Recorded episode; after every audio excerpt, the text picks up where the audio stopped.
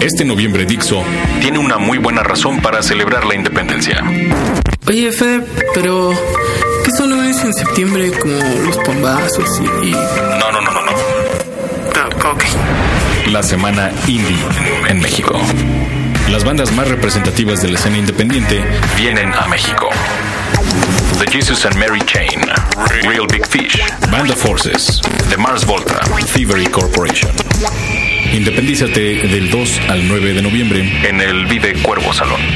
Para ganar boletos, visita la sección de los otros. Ocesa y Dixo Prodigy MSN presentan. Este es el podcast de Fernanda, de Fernanda Tapia. Podcast por Dixo y Prodigy MSN.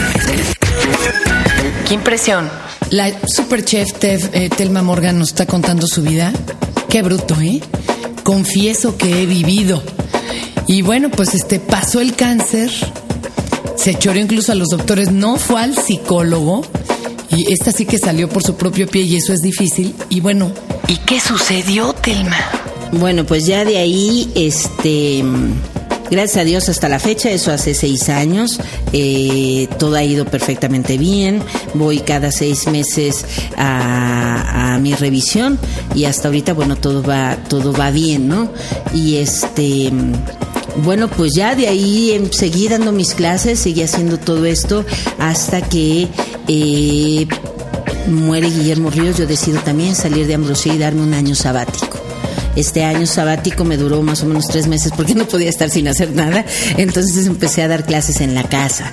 Y ahí ya tenía unos grupos de señoras en donde les daba clases eh, a gusto, ¿eh? No pensé que me fuera a ir muchísimo mejor eh, dando tres veces a la semana con tres grupos de señoras, ¿no? Entonces, este, de esas señoras que, que, que les encanta aprender lo que es la alta cocina, de esas señoras que se van a, a hacer su ejercicio en la mañana, luego a ponerse las uñas después y a dejarle las recetas a la muchacha para que las haga, ¿no?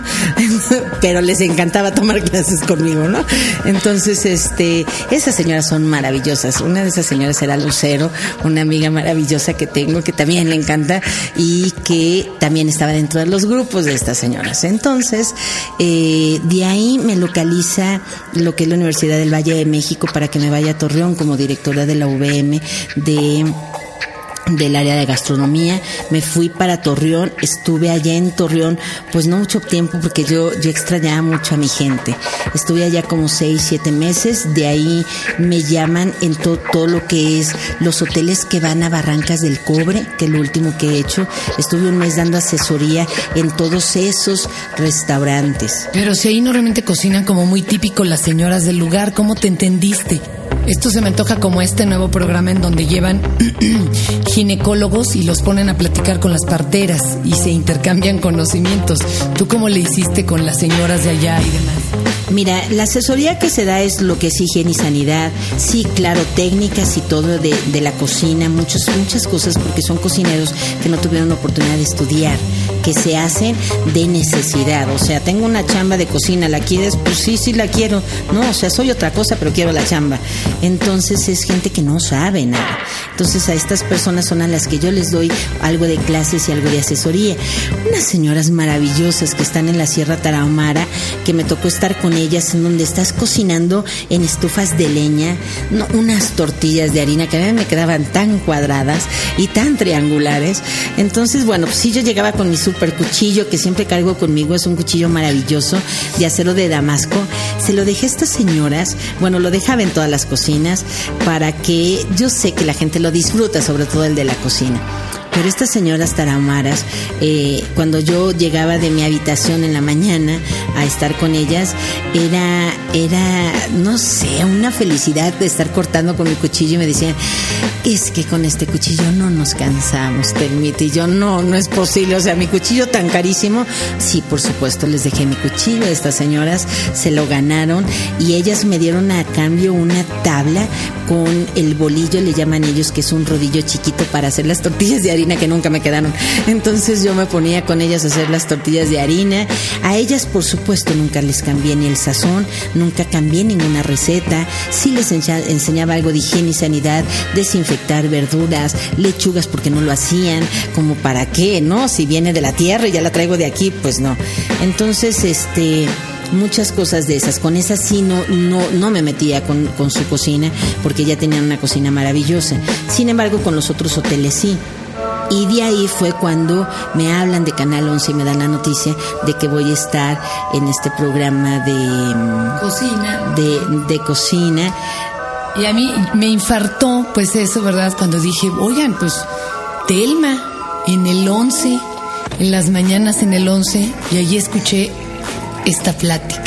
Estoy muy conmovida, muy conmovida. Tengo aquí a mi bebé y ojalá oigas esto, Adeli, cuando crezcas, porque es maravilloso.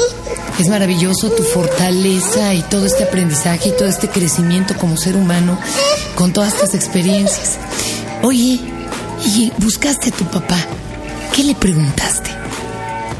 Bueno, mira, eh, sí, sí busqué a mi papá, pero eso fue muy chistoso porque todavía yo no era chef ni nada y mi mamá andaba de novia de un señor que a mí no me gustaba. Entonces, este, eh, de repente me encontré en una agenda mi nombre que decía Telma Morgan y dice, ¿yo qué hago aquí? Pues no, era el nombre de mi abuela. Entonces empecé yo estando en Conasupo a hablar por teléfono para localizar a mi papá. es impresionante cómo allá si una telefonista te da santo y seña de la familia. O sea, sabían, me dieron el teléfono de una tía y sabían que mi abuela había muerto hace tres meses y sabían dónde vivía su hija y saben todo. Aquí te cambias de casa y ya no te encuentran los bancos y ya no te encuentra nadie. Bueno, pues total, eh, empecé así a buscar a mi papá, me tardé como unos 15 días en que me animaba y no. Hablé con esta tía y esta tía me dijo que mi papá no se había casado, que eh, estaba en Vancouver y me dio el teléfono. La verdad es que soy muy chillón, entonces dije, híjole, no, no le quiero hablar, eh, me va a hacer llorar y yo, yo siento feo, ¿no? Total que hablé por teléfono y ya me contestó una voz, te estoy hablando de que mi papá se fue cuando tenía yo tres años. Cuando yo le hablé yo tenía 17 años, 18 años, 17 por ahí. Entonces, este, pues ya habían pasado 12, 13 años hablo con él y me dice que cómo estoy, que cómo está mi mamá. Yo nunca supe por qué se fue mi mamá. Eh, mi mamá, mi papá. Yo alguna vez, creo que en dos ocasiones le pregunté a mi mamá por qué se fue. Y mi mamá no me dijo, me, me desvió la plática y la verdad es que nunca lo volví a hacer para respetar, ¿no? Algo, algo pasaría, que es? No sé, pero nunca lo supe. Y cuando estuve allá nunca le pregunté. Entonces, este, Total que hablo con mi papá y mi papá me dice que cómo está mi mamá, que va a hablar en la noche, le doy el teléfono en la casa y que nos que me quiere ver, que nos quiere ver, que si vamos en diciembre, era por ahí de octubre, que si vamos en diciembre, que le gustaría pasar Navidad, eh, que la pasáramos juntos. Y como le digo a mi mamá, si mi mamá andaba con el chaparro ese de novia. Entonces, este, total, hablo por teléfono a su oficina y le doy la, le doy la noticia a mi mamá de que. Ah, para esto le hablo y le digo, oye, pues adivina quién te mandó saludar. Y entonces ella me decía, pues me mandó saludar no sé quién. Le digo, no, para nada. Entonces, digo, pues te mandó saludar el señor Morgan. Bueno, casi se muere. Me cuelga el teléfono y dije, ahora sí ya se desmayó. Al rato me habla su jefe y, y llorando me dice el jefe que no le puede creer que todo lo que hago, que va mi mamá para con Asopo para mi oficina. Total, ya nos quedamos de ver en un hotel que estaba ahí, que se cayó en el temblor, el, el eh, del Prado, ándale, en el del Prado. Y ahí le cuento a mamá cómo le hice y cómo lo localicé, ¿no? Entonces, y le dije, pues lo quiero ir a ver. Y como esta andaba de novia, yo dije, pues voy y yo. No, o sea, pues vamos y hay que arreglar todo y tenemos que arreglar pasaporte. Y se me empieza a emocionar la señora. Y oye, el chaparro, el chaparro, no me importa que se vaya la fregada del chaparro. Yo me voy contigo a Canadá porque yo quiero ver a tu papá. Total, viajamos el día de mi cumpleaños, que fue el 11 de diciembre. ¿Te acuerdas de esos suéteres, eh, de esos suéteres grises que, que se usaban mucho eh, que toda la gente les, les llevamos allá de regalos, les llevamos eh, Como de Chinconcuac, de Chinconcuac. y ahí fuimos a comprar cinturones y ceniceros y mil cosas que les llevábamos. Les llevé también unas orquídeas eh, naturales que traíamos en la bolsa de mano que nos decían traen flores y eso no nada, entonces pásale.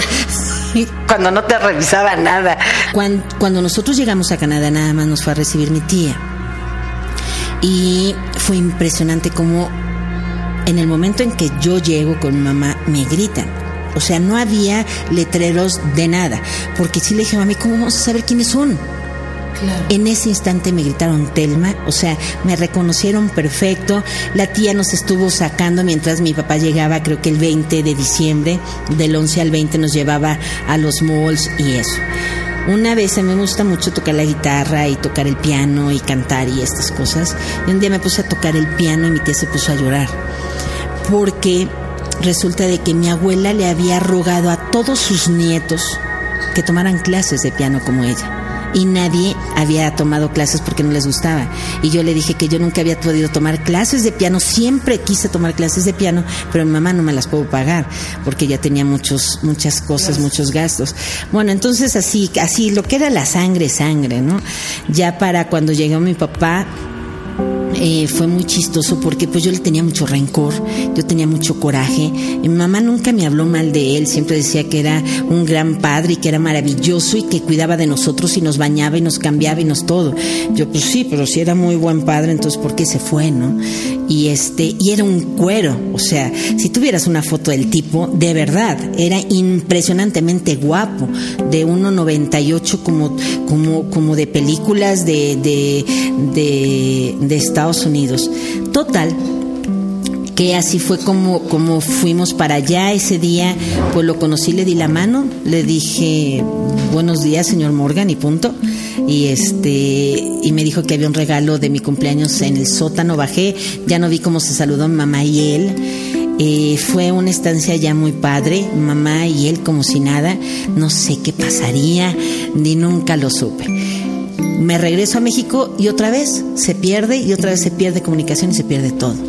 Pasan 10 años y regresa el señor a México, viene a México y dice que ya muy grande él, muy viejo, que yo creo que él se va a quedar aquí en México a vivir. Dice mamá, no, con la pena.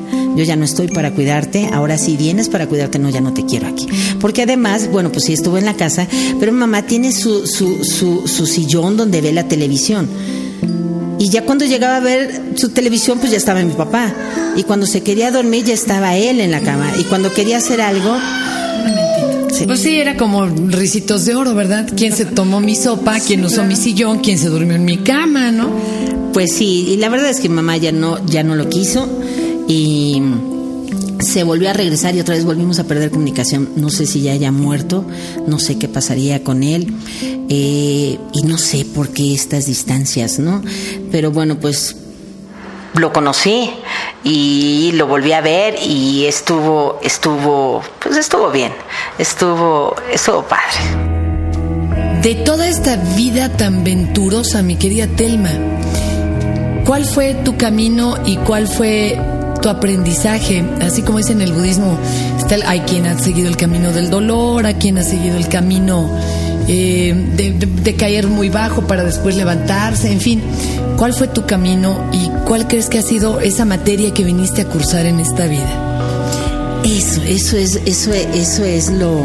Lo que siempre me pregunto, ¿no? Lo que, de lo que sí estoy segura es que sí soy un títere, soy un títere de Dios y lo único que hago es esperar, ¿no? espero qué va a pasar. O sea, sí, mi, mi vida es una aventura constante. Eh, de repente estoy en Chihuahua, de repente me están hablando a México, de repente estoy en la televisión y, y, y las cosas se van las cosas se van realizando. Después de tener mi propio programa de televisión en el baño durante dos o tres años, se me hizo tenerlo en la televisión de verdad, ¿no? Entonces, bueno, dices, todo lo demás viene. Eh, Estuve invitada en España por la Embajada de México en España a servir un festival que se llamó Come México y tres días antes no sabía que iba a estar allá y ni que le iba a servir a Fox ni que iba a servir a los a los Reyes de España. Eh, mañana puede pasar algo. La verdad es que sí, sí creo que esta vida venimos a aprender algo.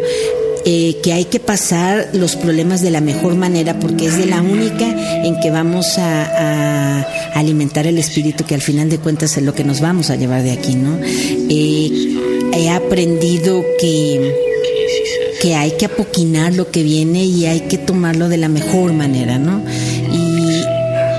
Yo creo que si te despiertas hay dos, ¿no? O te despiertas de buen humor y con ganas de hacer las cosas o de malas.